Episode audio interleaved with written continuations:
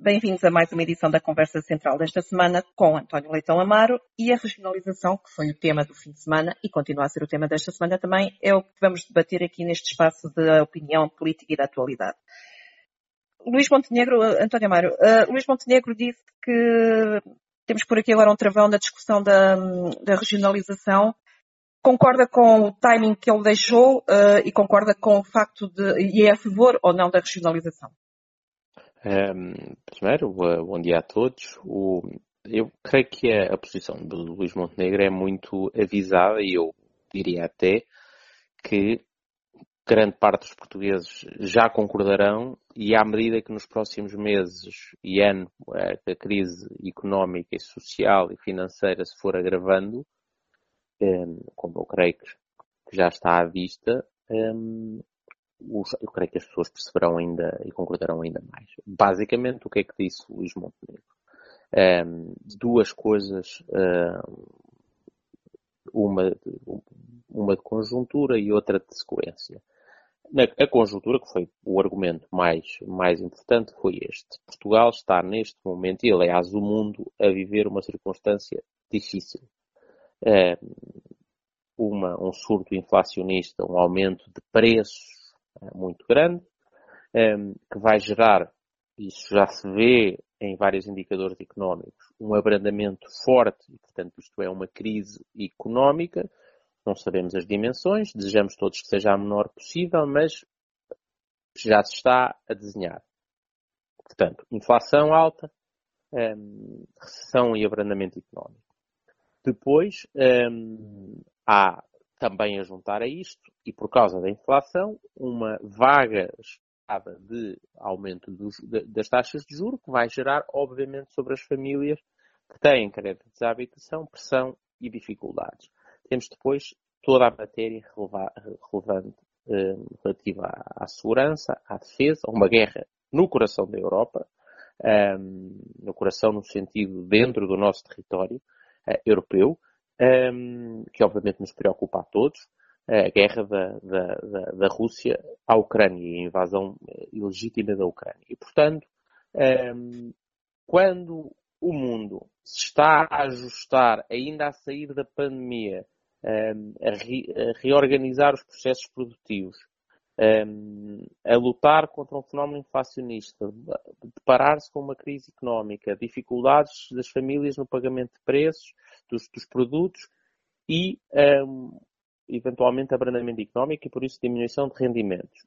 Tudo isso, já, tudo isso coloca sobre os governos uh, e, naturalmente, sobre as sociedades um tipo de pressões, um tipo de necessidades e prioridades onde claramente estar a, a fazer uma, uma, uma discussão sobre uma mudança territorial que pode ter vantagens, mas também tem custos e precisa de um grau de serenidade um, que estas circunstâncias não, não, não têm, uh, torna bastante incompreensível que num momento destes esteja a decidir e a querer fazer uma discussão uh, desta, desta natureza. Portanto, essa é, se quiser, a razão conjuntural do contexto da ordem de prioridades. Ninguém entende que neste momento, neste momento e no próximo tempo, de crise, inflação, juros altos, ameaças à segurança, já para não falar de um outro combate que também é urgente, mas esse mais de longo prazo, que é o ambiental e as alterações climáticas,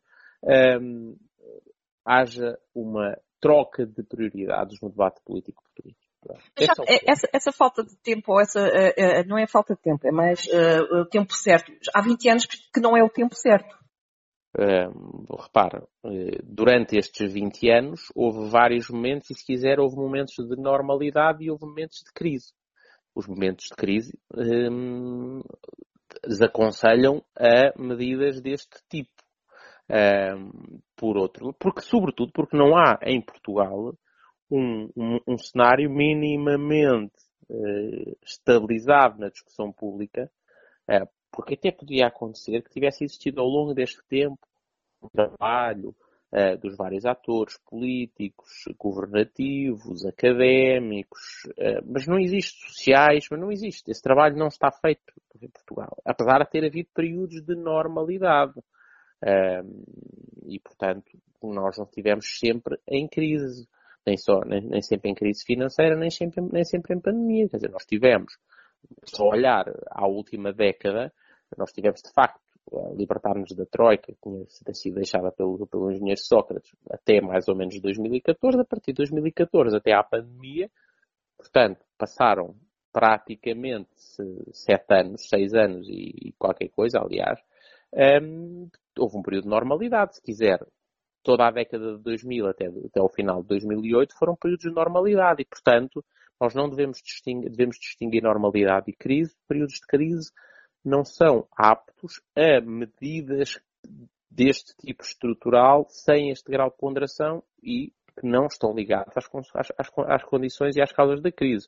Porque, obviamente, em crise, é, muitas vezes é necessário tomar medidas de reformas eh, e mudanças estruturais, desde que sejam ligadas, é, de alguma forma, ao fenómeno de crise. Mas depois há uma outra, há uma outra tema, um outro argumento, que é um argumento de sequência, um, ehm, e que é basicamente este. Ehm, Portugal uh, precisa de descentralizar antes de regionalizar. E a verdade é que depois de nós, como digo aliás no governo, em 2014, termos lançado um processo de descentralização, foi muito amplo no caso dos transportes, hoje veja, nas nossas comunidades intermunicipais da nossa região, os transportes uh, públicos já são geridos ao nível uh, municipal e intermunicipal, mas em alguns, num conjunto de municípios amplo, foram lançados projetos pilotos de descentralização na educação, na saúde, na cultura, transferência de gestão de, de, de escolas até o ensino secundário, centros de saúde, museus, monumentos, uh, equipamentos culturais.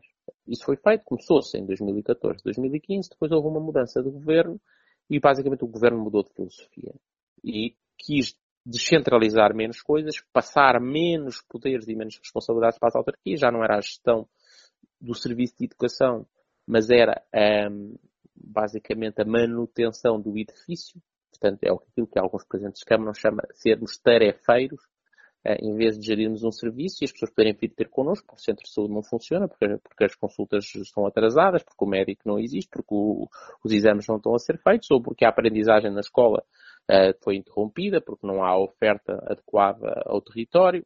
Enfim, uh, em vez de permitir a gestão local dos serviços de saúde, educação ou de cultura, a opção socialista foi por apenas transferir responsabilidades sobre os edifícios, sobre o pessoal administrativo um, e não sobre o próprio serviço. E, portanto, descentralizar muito menos tarefas, embora para mais municípios. Mas com um grande problema, que é um problema que ainda não está resolvido, sem serem transferidas as verbas correspondentes, nem sequer aquilo que, os, que, que o Estado estava a gastar.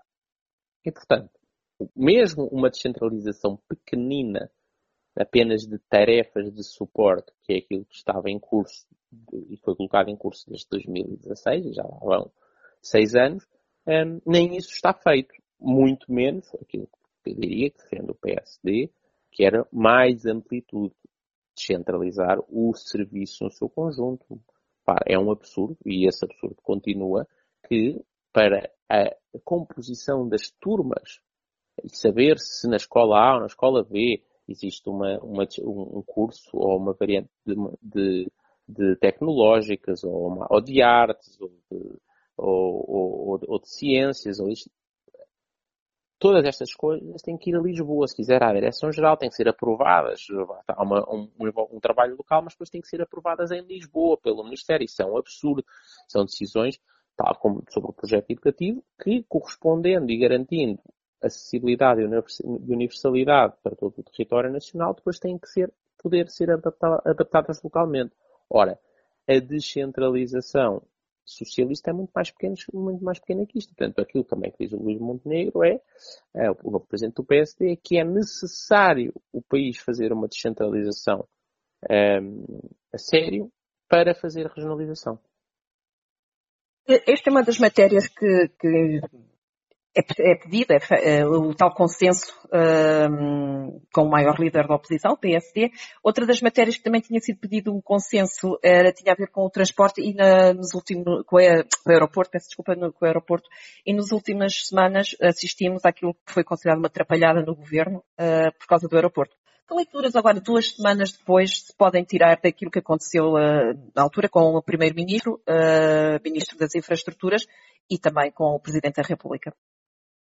Ora bem, hum, eu acho que, que aquele episódio lamentável, a propósito do. Está mesmo sanado, como disse ontem o Presidente, o Primeiro-Ministro?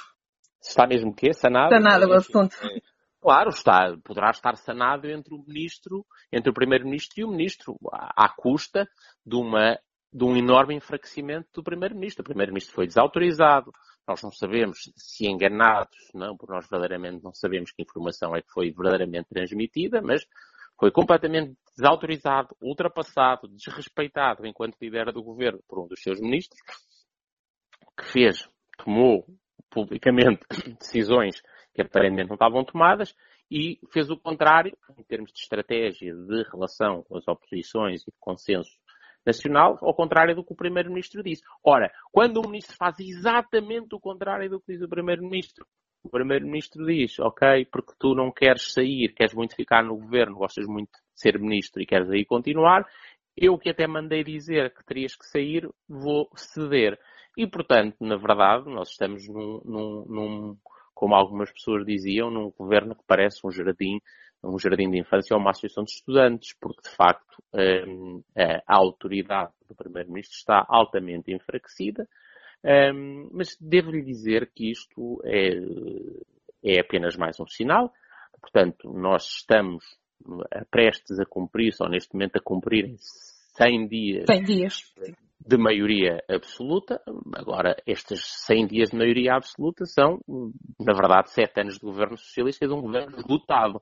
Nós nunca vimos um início de governo em que o governo começa com tão poucas ideias, tão pouca capacidade de fazer, um, tão pouco rumo para o país e soluções para os vários problemas. Aliás, não deixa de ser um, interessante que esta, ou preocupante, diria eu até, que esta polémica a propósito do aeroporto se tenha sucedido a uma polémica que não está resolvida, isso vai, aliás, agravar provavelmente do verão, que é relativamente ao, ao, ao, ao, Serviço Nacional de Saúde, às, às urgências de várias especialidades, incluindo a obstetrícia, que, que vão estando fechadas, um, e um, o que é que o Governo tem para propor como solução?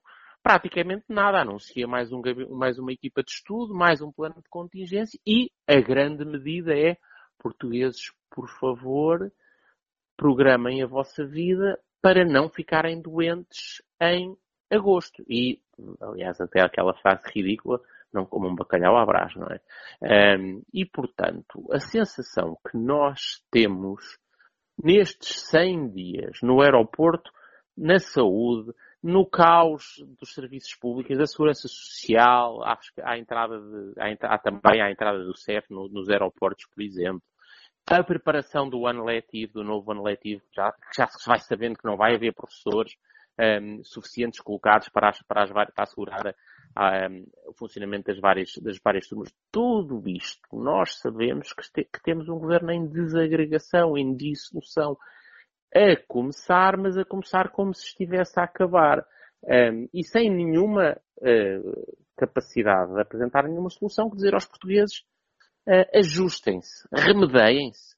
Um, até esta ideia, a ideia que o melhor país para ser governado pelos socialistas é um país onde não haja portugueses, que é para não haver, não haver problemas nenhums a resolver. É um país sem, sem pessoas a ser um país sem problemas, porque sempre que houver pessoas, como em qualquer sociedade, há, há, questões que têm que ser tratadas, problemas têm que ser resolvidos, reformas têm que ser feitas, e isto não é seguramente com o governo socialista.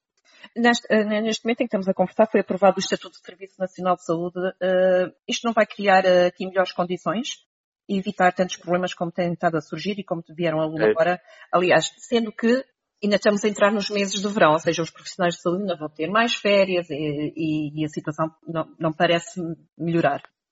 Pois, todo, toda, toda, a, toda a informação que nos chega de gestores de hospitalares, de cuidados de saúde primários, de centros de saúde e médicos, enfermeiras, é de que um, a, situação, a situação se vai agravar. Um, repara, a última vez, pergunta-me se uma lei que, os, que o governo socialista está prestes a aprovar um, vai resolver alguma coisa. Eu digo-lhe o que aconteceu à última lei supostamente estruturante que fizeram. Foi a lei de bases da saúde. Ou seja, esta aqui ficaria, ficará, ficará ali no meio, abaixo da lei de bases da saúde acima das leis ordinárias, assim, é, as pessoas que obviamente não têm que acompanhar o tema das leis, as leis, há algumas leis que funcionam assim numa espécie de hierarquia, uma espécie de pirâmide, há umas lá mais em cima, mais importantes, e portanto, esta aqui está ali no meio. E a questão é esta, qual, o que é que nós sabemos destas soluções? E o que é que nós sabemos da orientação deste governo? Foi basicamente dizer isto. Nós tínhamos em Portugal parcerias público-privadas, isto é, hospitais que tinham sido, que são propriedade pública, mas cuja gestão, cujos profissionais são funcionários, são, são funcionários e trabalhadores públicos, mas cuja gestão está por contrato uh, confiada a entidades privadas, especializadas na gestão hospitalar. Nós tínhamos vários.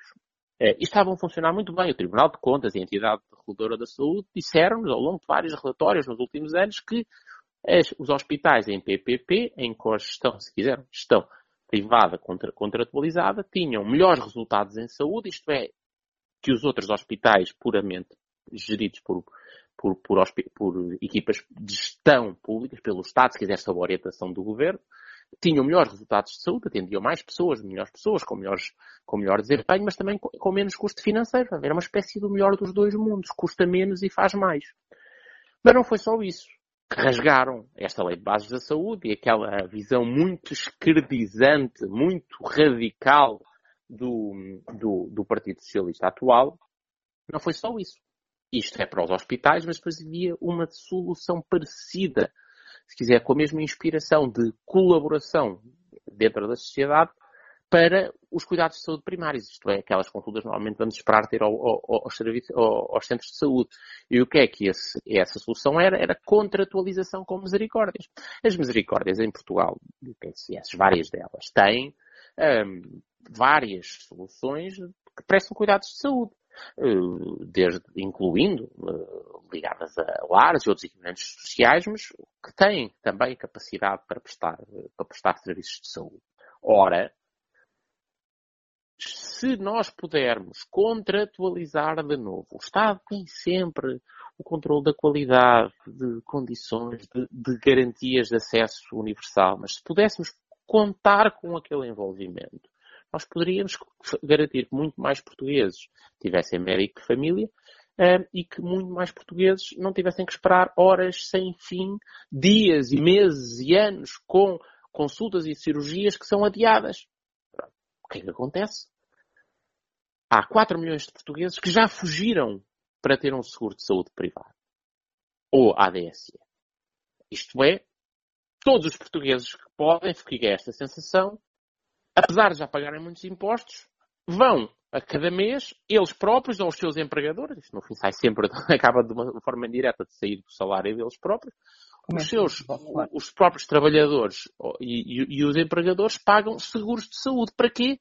Para que a pessoa que tem essa possibilidade não esteja amarrada e dependente de, dos tais hospitais e centros de saúde exclusivamente públicos. São pessoas Repare, e o que é curioso é que destes 4 milhões que têm estes seguros de saúde, 1 milhão são ADSE, isto é, pessoas que são trabalhadores do Estado, isso é legítimo, mas que são trabalhadores do Estado, mas que querem ter um seguro para poderem ser tratados no setor privado e no setor social. Um, o que não tem nenhum problema, porque muitas vezes é a doutora Maria e o doutor João que de manhã são, estão a trabalhar num hospital ou num centro de saúde público e à tarde estão a fazer uma consulta num outro edifício que a diferença é esta, a pessoa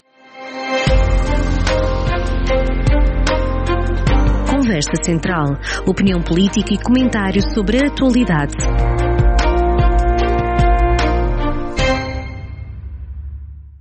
É a mesma, é o mesmo médico. E, portanto, esta fixação ideológica, se a gestão no Conselho de Administração for privada ou, do, ou das misericórdias e não do Estado, é um grande problema, que é a fixação do atual Partido Socialista a reboque do Bloco de Esquerda e do PCP, cada vez mais iguais. Esta fixação faz com que muitos portugueses não tenham cuidados de saúde. E depois, em cima disto, gerem muito mal, desgovernaram a gestão do, do Serviço Nacional de Saúde e e com isso os portugueses vivem muito pior, sobretudo aqueles mais pobres, os tais 6 milhões que não têm o seguro de saúde privada. E, portanto, deste governo socialista, desta ministra que é particularmente radical ideologicamente, fixada naquele dogma, tudo Estado e nada setor social, misericórdias, entidades privadas, com este dogma não podemos esperar nada. E, portanto, toda a conversa que vai vindo de leis sucessivas dentro do mesmo modelo é um erro profundo e só faz mal aos portugueses e, sobretudo, faz sofrer quem tem menos. Bem, e terminamos esta conversa central a falar de dois ministros que poderão, ou não, vir a suceder a António Costa. Conversa Central, análise reconhecida que interessa à região. Conversa Central, na rádio a cada sexta-feira, com repetição ao fim de semana.